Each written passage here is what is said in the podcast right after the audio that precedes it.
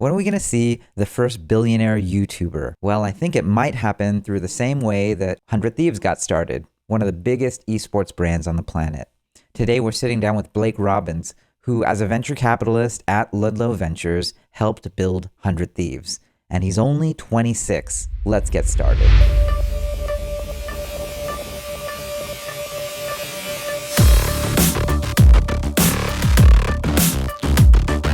Blake, thank you for hanging out, man. I really appreciate uh, you coming on. Yeah. From a gamer and uh, YouTube aficionado, probably a streamer also, now you're a venture capitalist. That's just a really cool story. Would love for you to talk to everyone about that. How did you get started? How do you even find out about venture capital? It's a really cool story. I was born and raised in, in suburbs of Detroit. Always sort of just assumed I'd end up in the automotive world. I knew as a kid I didn't want to be a doctor or a lawyer. And I was like, okay, well, if you're in Michigan, you sort of just end up in automotive. Quickly realized once I got to college, go and try and work at one of these big automotive companies or Fortune 500 companies. And I went to career fair and this is my freshman year of college and every single company at the at the career fair was like we're not hiring freshman interns whatever and I was like this is just weird. Like what is going on? Why are these companies not optimizing for I don't know ambitious kids who, who want to learn and people don't value me as like a freshman who's ambitious? Like then I'm probably not going to want to work there. And so I just immediately started to like look at what maybe companies want to work with me and I was like startups seemed like they might need help. Sort of known what software and tech and startups were, but only from a very high level, like in high school, of just trying out new apps. And I started to research it more, and I was like, oh my gosh, there's like so many interesting companies here. This is much more up my alley than I thought. I just went on TechCrunch my freshman year and just started cold emailing every company that was on the front page at the time, and which is like uh, super crazy. And I don't know if I would do that again today, but it worked. And one of the companies I, I was a company called Zarly, which was like a reverse Craigslist or eBay at the time. They just raised a bunch of money from Kleiner. Marketplace. Yeah, exactly. business. And Yeah. and I was doing. I emailed the CEO. The CEO was like, "Yeah, you should do campus marketing for us. We're always looking for more, more help." And from that, I was like, "This is amazing." I- got exposure to the broader ecosystem because the prize for being like a top campus marketer was that you got to go to the Bay Area. They took you on like tours of mm, other startups. Like at the time, it was like Square and and some other like startups at the time, and got to go to a board meeting, which was like the real prize for going or like being a top campus marketer. There's only like two of us. I basically like my mind just like broke. I was like, this is amazing. What? Like this is someone's job. I want to do that. And from that point forward, just became obsessed with trying to break into venture capital.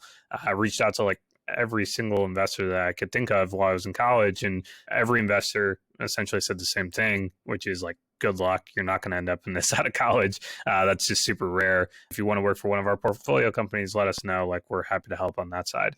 I just continued to view my resume as if it was a portfolio in some ways. And so went and interned at like SpaceX and Nest and a couple other companies that like well known, but not to the level that they are now. Like SpaceX at the time didn't even have a website. Like I remember telling my parents I was going to like LA for a summer and they're like, What are you talking about? There's no website. Like who is this Elon person? And obviously, I mean, takes 10 years for these famous things to actually yeah this famous. is this is 2012 2013 and still rel- like it was, it was a pretty big company at the time like they're probably already a billion dollar company but still most people didn't know in the mainstream who they were and by the time i graduated college it looked way better on my resume and used that strategy throughout college that happened for me for Oh, Palantir. exactly. If you're in 2004, nobody had heard of it and wouldn't really hear about it for another even 10 years. And then 17, 18 years later, they've uh, yeah I, I mean it's a good example of if you don't maybe have the resources or like capital to invest in a company you can invest your time which is probably more valuable than anything else anyways.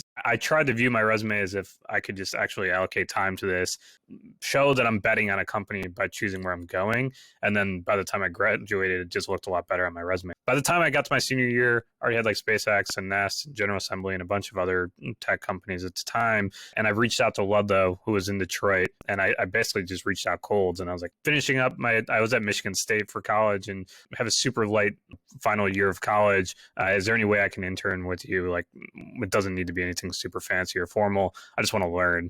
They ignored my email. I went and reached out to Ryan Hoover from Product Hunt, who I just gotten to know actually He's connected so yeah. I mean, he's yeah. he's amazing. I got to know him before Product Hunt when he was running his blog back in the day. when Ludlow actually was an investor in, in Product Hunt. Weirdly, uh, had a connection into Ludlow because I knew Ryan more than I knew Ludlow, and so I reached out to Ryan. I was like, I'm in Detroit. I like I should know these guys. Is there any way you'd be willing to vouch for me? And he sent an email and you guys should all chat. Met up with the team at, at Ludlow, it was a team of two at the time, and I was basically like, Can I please just intern here. and again, they were like, we don't really want to babysit anyone. Like, we don't want to teach anyone. We're busy, all of that stuff. And I was like, I completely understand.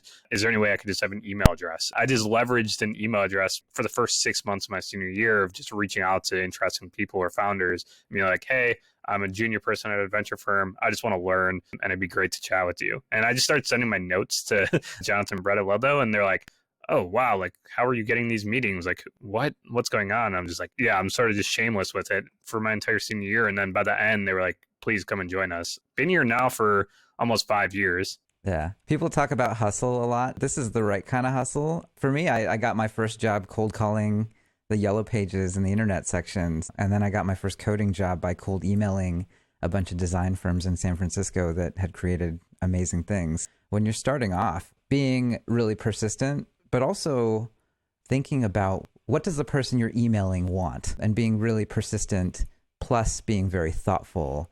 Actually plenty of people are crazy persistent. Very few people are that thoughtful actually. This is a very interesting case study both in your career and in mine just starting out I think when you're going and reaching out cold to people, you just have to take a step back and realize like what are they actually focused on and like what are they allocating their time towards and how can you maybe help assist with that. And obviously like there's tons of advice of like try and add value in your cold email or whatever it is, but they're always trying to find new companies. They're always trying to meet new interesting people.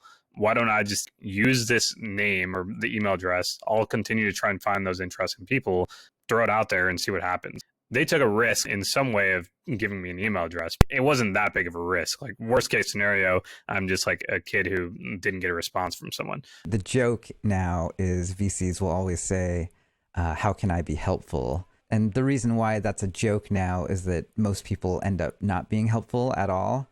It's sad because that saying will is basically throwing the baby out with the bathwater, which is like done right, earnestly that is actually how a good VC does it. it's like not saying it. It sucks that it's turned into a meme purely because of people not delivering on what they're saying. At least for me, I'm always just like, mm, if I'm going to offer to do help and someone asks me on it, like, please just ask and I'll do my best to deliver on it. I'll be honest if I don't know. I mean, even what Ryan did, like what Ryan did for you to make that connection created more value in the world than was going to be there before. And I think that's that was the main reason why I was actually drawn to startups and tech and this whole community to begin with was that people were so willing to talk to me. If I reached out to some big investment bank and a freshman in college, chances are they probably wouldn't have responded to me or like even a consulting firm but there were so many people that were willing to just like talk and mm, spend time with me because there is so much of this like pay it forward mentality within this ecosystem. Even to this day people reach out to me cold all the time and i try my best to, to be helpful in any ways that i can. That's awesome. I noticed in the back you have a hundred thieves jersey. I think that's one of the really cool stories. Where did that happen in as a part of the story? In high school i was always obsessed with gaming. I really wanted to be a professional gamer. That was my aspirations. And in the same way that we talk about now eh, people will say kids want to be professional gamers or streamers or YouTubers. That was like already me. Like I was already that person who's I'm going to be a professional Call of Duty player. This is going to be my life. I, I want to do that. I basically just stopped playing my senior year of high school because I was like, okay, I'm, i need to focus on school. And my parents, what are you doing? You're playing like Call of Duty until like two in the morning every single night. What's going on? I remember going to college and turning on like a Call of Duty tournament this is so weird. Like I know a lot of these people. Like these are people that I used to play with back in the day. And that was just super eye opening for me because this parallel universe that's happened. When I got into venture, there was a lot of people talking about competitive gaming and just gaming in general. And I was like, this is really strange because it seems like it's a lot of people who aren't really in this ecosystem. I still live and breathe this space. By like, I play a ton of video games still. I still play a lot of League of Legends, a lot of Valorant, Fortnite, you name it. I was like, there's probably an opportunity to just talk or write about it, esports and gaming and things like that. Let's say 2016. So one of my first years at Ludlow full time, our biggest help is, is, Dan Gilbert, who owns Quicken Loans and the Cavs and, and things like that. And so he pulled me into a meeting. We're all talking. We started talking about just like esports as a broader top and, and if there was going to be a strategy to make a move there and kept talking about it. We talked to a bunch of different teams. Should we invest in X, Y, and Z existing team or whatever? There was sort of this moment of sitting there and we're like, feels like the Wild West out there. Is there a world where we can like incubate or do our own thing here? And obviously, like the initial thought is like, can we just fund a new company called Dan Gilbert's esports team and like build it from there? And I think everyone quickly realized that's not enough in and of itself. Like we need to figure out a way to enter into the space in a really endemic and just thoughtful way. And so brand matters. Yeah, yeah, brand brand matters a lot. and we were sitting there, and I, for me, I again, I was still like living and breathing the space. I still am really obsessed with the space. Uh, there was a big YouTuber named Nadeshot who played for a big team called Optic Gaming. Before that, there was this whole storyline of him leaving Optic Gaming, sort of like sitting on the sidelines after he retired. He was doing full time YouTube he had started this brand 100 thieves as like basically an experiment like a year prior. He like threw up a Twitter page for it and was like, I'm gonna do this. Turns out like he didn't have anyone on his team. It was literally just like him trying to do it. He threw up the banner, played like one game of Call of Duty, like he signed like one amateur team, and then like it folded immediately. And so the brand was just sitting there dormant, sitting there. I, I floated internally. I was like, what if we just approach this YouTuber Nadeshot and ask him like if he wants to do 100 Thieves right this time. Really nailed the experience. And you knew him from your gaming days, or I, you just knew I knew him. him I knew him as a fan and as someone who watched his videos, and more as we followed each other on Twitter because I would tweet about him and what he was doing with Hundred Thieves, but we didn't know each other in like any formal capacity. Even saying we knew each other is almost a lie. I floated the idea, and then very quickly after, everyone was like, "That sounds sick! Like, why didn't you tell us that sooner? Like, that would be amazing." And obviously, like the reason why I didn't say it sooner is because I was like, I don't know if this is even possible. From that moment forward, Blake, like deliver on this. Like that would be amazing. We should talk to him. And so I just sent DM to him. Okay, there's a billionaire who wants to meet with you. We think we can do something really cool with this. He ignored me for like, I don't know, three or four weeks. And like again, this is like persistence to a crazy level where I was DMing him three times a week with no response. I mean, if you look back, it actually like looks like I'm insane. Like, why am I continuing to do this? But like, it, it was more of I just had a ton of conviction. It was the right thing for everyone to be doing, and I, I really thought like we could help change his life. And I, I continued to do it. He didn't respond. The Cavs actually got into the NBA Finals. I asked Dan if we can get some tickets. I think this will work. He's a big NBA fan let me just ask him a he'll like fly out for the NBA Finals game. He like immediately responded, and from that we just started talking. And I sent him over a pitch deck like before he like flew over to to the game. The general idea and concepts, like let me know if it aligns. Like it's based off of my read of of how you initially were going to approach this. Basically, just expanded on that. You're not asking how can I be helpful. You're saying this is how I. Yeah, yeah. I literally was like, here is the pitch deck we should all talk about let me know your thoughts. And when he landed, he texted me. I was like, oh, wow, this is really cool. I'm hyped on this. Like, how many subs did he have at that point? We had like a million and a half or two million subscribers at that point. And eh, again, it, was a crazy thing because he was doing really well independently. He didn't have a reason to necessarily be doing this. I think it, it, a ton of credit goes to him because he put a lot on hold in his personal life to then start a company. Like it's not every day someone knocks on your door and they're like, "Hey, do you actually want to run a company and be a CEO of a company?" Especially when you're having like very independently wealthy from your own business that you're like, which is your main brand. We pitched it, we talked, and everyone was like, "Let's do it. That would be amazing." We all like left really happy and could be really cool. But the problem was like Nadeshot needs to continue to create content, stream, do his day to day. It's a lot of work to yeah. be a YouTuber. Yeah, exactly. Out. And then I'm still doing my day job. Everyone else has their own day jobs. I'm like, what do we do? We started to just like try and poke around and hire out the team. And so one of the first people I hired was a guy named Jackson Dahl. He was actually a part of the team at Lowercase with Mazzeo and Sacca. And he was basically looking for his next gig. And I reached out to him and I knew he was interested in League of Legends in the space. You should meet with Nadeshot. I think you'd be a great first employee. This would be awesome. And he was the first person we hired. And then um, from there, helped hire out the entire business team. And it's been a fun journey so far. And I think there's going to be so many yeah. more storylines that happen. Now it's now. one of the most well known. It's easily one of the most well known uh, esports brands that exists. And my favorite thing about this story is it came directly out of what you were just by nature interested in. What you were able to do is take cold emails, turn that into a job, and then turn that job into a really, really valuable company just by connecting different things that were sort of just sitting there actually it just wouldn't have happened without those yeah i love i don't know for me my favorite part about this job is connecting really smart people with each other and being like hey just figure out what you want to do. I think there's you two will have a great conversation and that is like always what i'm optimizing for. Like I, I love just making connections and introducing people and being like hey i have no idea what will happen from this but i think you you two will have a great conversation. And i'm 26 and so trying That's amazing. I didn't even start a company until like a couple years after where you're at. So yeah, I mean, awesome. I, I'm still very early in my career, but I, I'm always trying to just like engineer serendipity and put myself in the right places at the right time, be with the right people, and and I, it's also why I spend a lot of time within the creator space, and that's the other side of all of this, which is like I, I spend a lot of time going deep into content creator space more broadly. Nadeshot and 100 Thieves is one example of what happens when a creator is opting to build something bigger than their own personal brand. I'm been super interested in what other areas are is there potential to do that? Is there platforms that can be built to help make that easier? Maybe if you don't want to go a venture scale route, maybe you just want to launch your own surfboard company. Like if you're Casey Neistat, who's been surfing a bunch in his videos, if he wants to go and make a wetsuit or a surfboard, is there going to be a company that just makes that super easy for them? That's how I'm I'm thinking about it. I think that's almost certainly yes, going to happen. Exactly. I think I met you through Clubhouse and as a part of meeting Mr. Beast for the first time.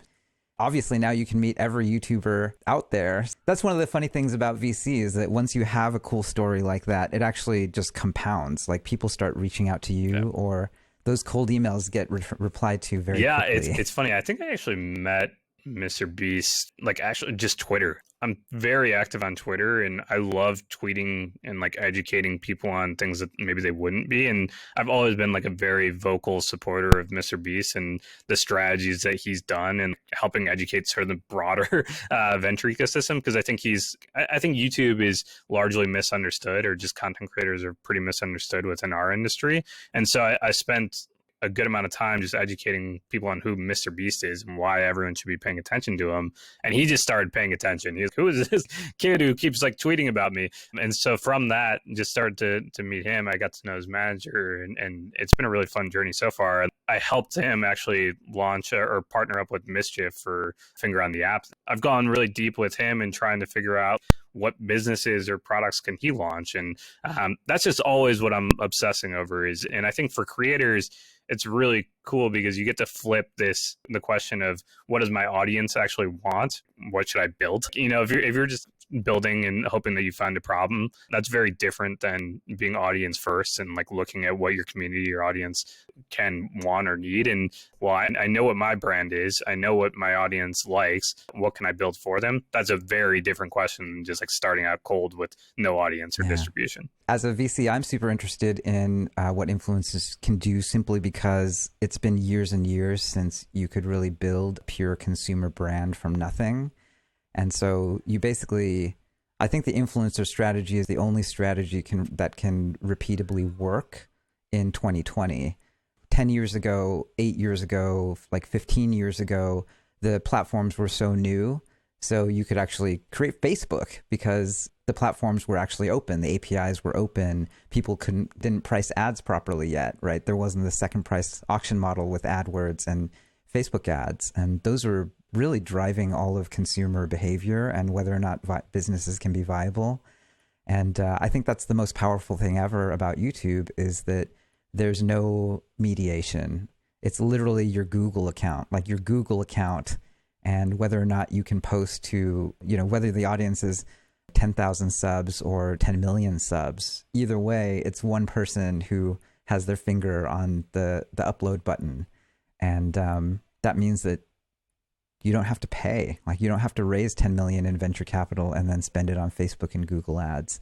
That's really yeah, cool. it, I, I think a lot of people have said consumer, I don't know, is dead in a lot of ways because of the lack of distribution. yeah, Yes. except for this part. right? Like this part is not dead. It's just getting started. And- really. all these other consumer companies that are being started today are essentially just forced to pay an insane amount of tax to Facebook and I mean like literally basically just like Facebook and YouTube and, and Google and it's results in pretty bad economics. Like you look at a lot of these direct to consumer companies and like if you look at the S ones, it's like, oh wow, they're actually paying a lot to acquire these users. If you can flip that where you're like, you know what, I actually have 10 million followers and I can just go and talk to them and tell them do whatever, right? Or like push whatever product that I build and you bring them along for your journey. And Casey Neistat and Beam, a lot of that was really a huge distribution hack. He started that to help cover uh, him starting a company, and I think we're going to see more and more Get of that. users, you know, and it worked. You could argue it yeah, worked really I mean, well. it, it got a ton of eyeballs and tons of people talking about it. So at that point, I, it's not a failure because of distribution. It might just be a failure because of the product or whatever. That's a much different thing and hopefully a much easier thing to solve for than uh, actually getting 10 million people to download your app or however many people downloaded Beam in the, on that first week or month. That's a good case study of distribution is not enough. You also need a great product. And so you actually need sort of back to back home runs. If you can hit two or three home runs in a row, it, these things turn into billion dollar companies, actually. And that's what you could argue Snapchat or certainly Facebook before it um, became. So I guess the two sides here, you're sitting in between tech and tech startups and then working with these people who have unprecedented organic reach. Let's start with the um, startup side. I mean, how should founders be thinking about approaching working with advisor shares? Is it working through an agency? Like, what have you seen yeah, work? Right now, I mean, it still is sort of the wild west. I think everyone is trying to figure out their strategy within the space. We've obviously like seen SeatGeek and Honey and some of these brands do really, really well through influencer marketing. Yeah, Squarespace. Yeah, it, we've seen a lot of them do really well through influencer marketing. I think right now, This video not sponsored by Squarespace. yeah, or Honey or or uh, uh, or SeatGeek. There is this really cool opportunity where if you get it right, if you find the right creator and the right audience and the right startup, there's something really amazing that can happen uh, for both parties. But I think. I mean, right now it seems like almost everyone is just doing the traditional. I'll just pay you per video, and I mean, obviously that gets pretty expensive depending on the size. Yeah. So cash for yes, impressions. exactly. Just very simply, you you pay for one or two videos, and it's just like, okay, let's hope that this video does well. But I think and hope that that is going to change over time. Is there like a going rate, or when you talk to people about it, what? How do you think about it? Is there? I'm sure every vertical is very different, and so there are different rates. yeah, but I mean, it really depends. I would say on the on the small scale, I don't know. I'll say small scale in the sense that maybe you'll get fifty to two hundred and fifty thousand views. That probably costs anywhere between like five to ten thousand dollars for a video on someone's channel who's averaging in that range. I mean, I've heard as high as like five hundred k or something like that for some really big channels. Um, but it's it's all over the place. And my guess is that those rates actually just continue to go up because in the same way that you realize there is this uh, weird arbitrage opportunity right now where it's probably cheaper to pay someone five hundred thousand dollars for ten or twenty million views than actually just going directly to Facebook and uh, and Google for those Yeah. impressions.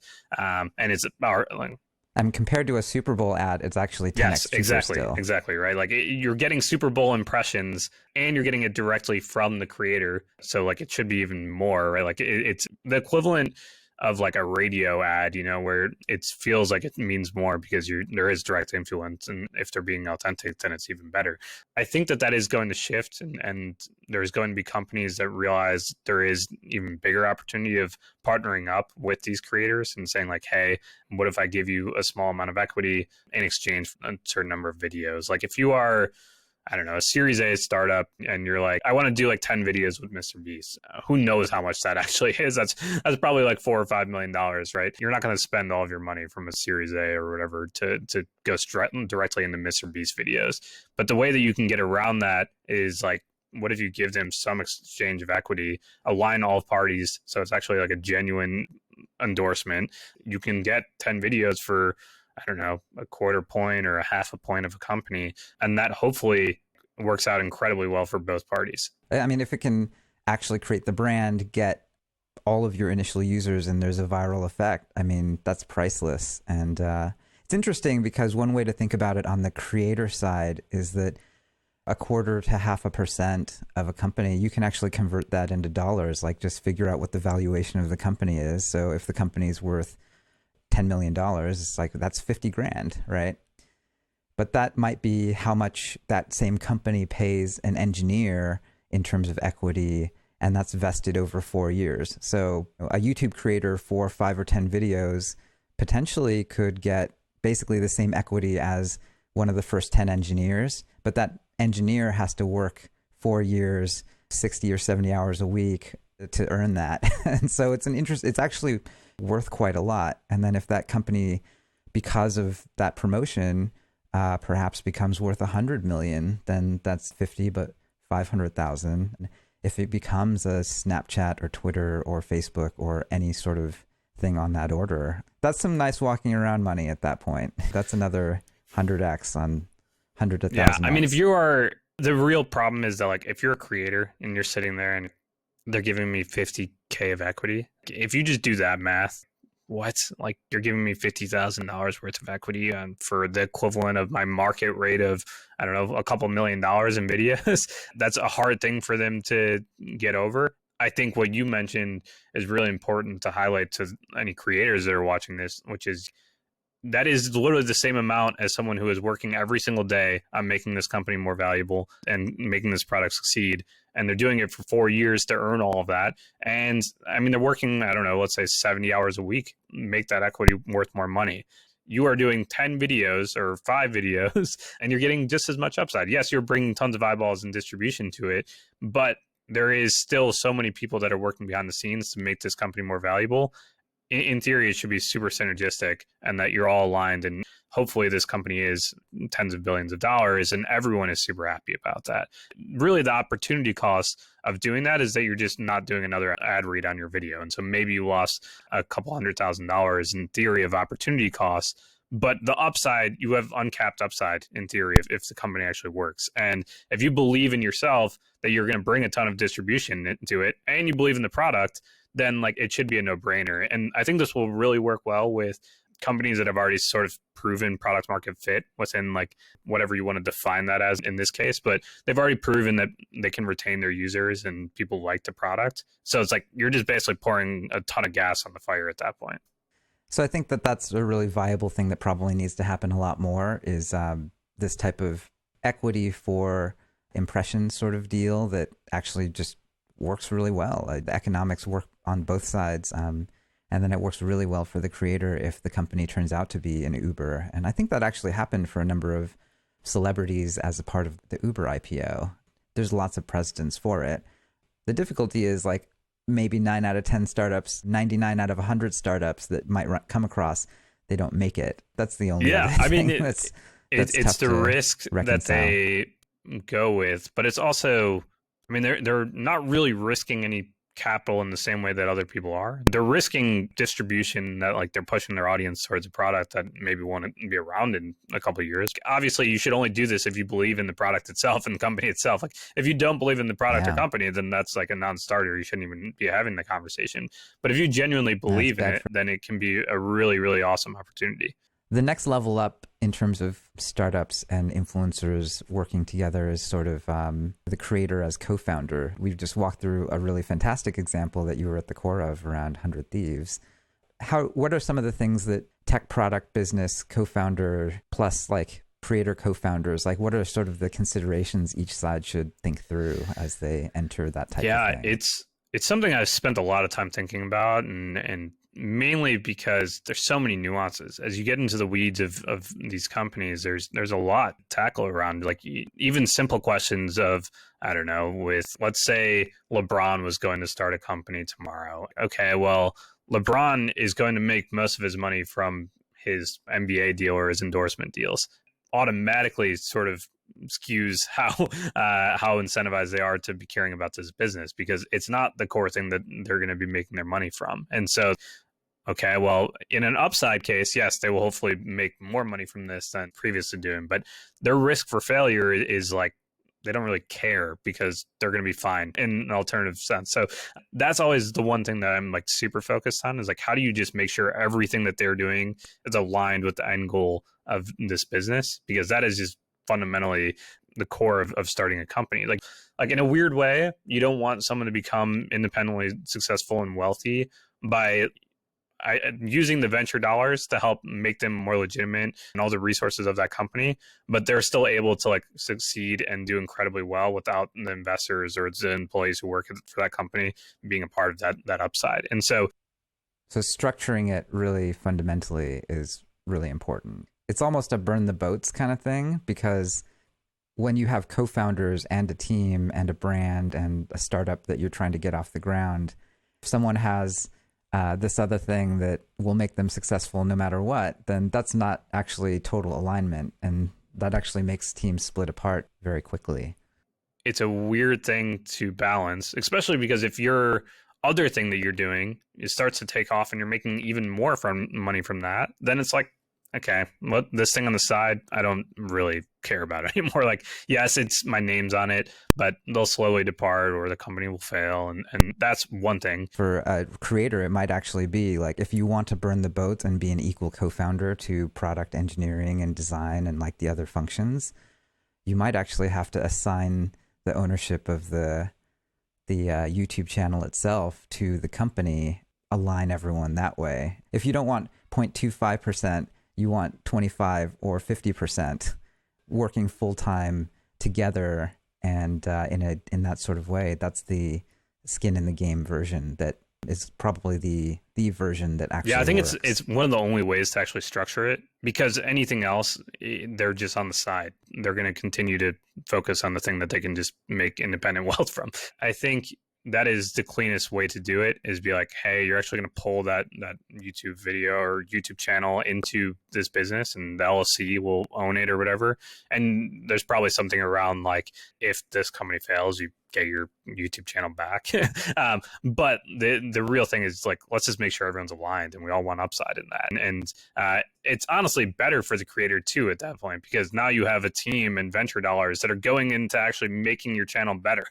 it super aligns everyone instead of people being like, why is that person focused on growing their Instagram page or making TikToks right now? It's like, well, it actually helps contribute to everything, which is a very different dynamic than you just being like a random co-founder and saying, "Hey, LeBron's a co-founder of this business," and okay, well, what what does that actually mean? Um, and that's always the nuance that I think everyone should be exploring when they hear celebrity co-founders, because especially for actors or or athletes where it's it's really hard. Like you're not going to be able to say hey all the money that you make from the NBA is going to go into this business. Uh, that's just not going to happen. That is a very different dynamic and a difficult dynamic for for a lot of people to navigate. It's these things are definitely working. I mean look at um aviation gin. True co-founder uh, actually big part of that that brand success. We're going to see a lot more of that and hopefully you and i get to fund some of it I think especially in the direct to consumer or CPG space, it actually works probably just a little bit better when it's like, hey, you can continue to do your acting and you just continue to be the biggest star ever and you have a set number of commitments to promote the brand and be the co-sign of it. I think it gets difficult when you're like running a, a software business or a media business where those are so clearly intertwined with what they're doing already. Like if you're a YouTube creator and you're like starting a media business, but your own personal brand isn't pulled into that media business, it gets a little complicated. This is awesome. I mean, I'm sure we could talk for another couple hours and we'll have to do this again. But um, one thing I always ask guests when they come on the YouTube channel is, you know, what advice would you give the 18 year old version of yourself uh, today? I mean, you figured out a lot on your own. Like a lot of it broke the right way. Like, what are some of the things that you wish you knew that now you know? I think like if I could tell my 18 year old self anything, it would just be to continue going down the rabbit holes that I was going down. Like, you know, I, I think when you're 18, you're you feel super stressed about so many different things of what am I going to do in life? And you feel like school is overwhelming, all this stuff. Took for granted how much free time I actually had. I would love to be able to go down and waste like six hours just browsing the internet again. Those I, I learned so much when I do that. I find so many interesting things that for me it would be like just continue to go down the rabbit holes, figure out what niches I actually am interested in, and then be like super shameless about reaching out to people and trying to add value. If you find something that you are genuinely interested in and you're like super inspired by that person, even if they aren't well known or if it's just a niche, reach out to those people and try and be aligned with them because that will pay huge, huge dividends over time. This is awesome. I mean, thank you so much for sharing all of your wealth of knowledge. I mean, 100 Thieves story is awesome. And everyone check out Blake Robbins on Twitter. I'll uh, link in the description and can't wait to do a bunch of stuff with you, man. Like this is really exciting time in history, especially for creators. Yeah, thank thank you for I mean, this is a ton of fun, and and I appreciate you having me on.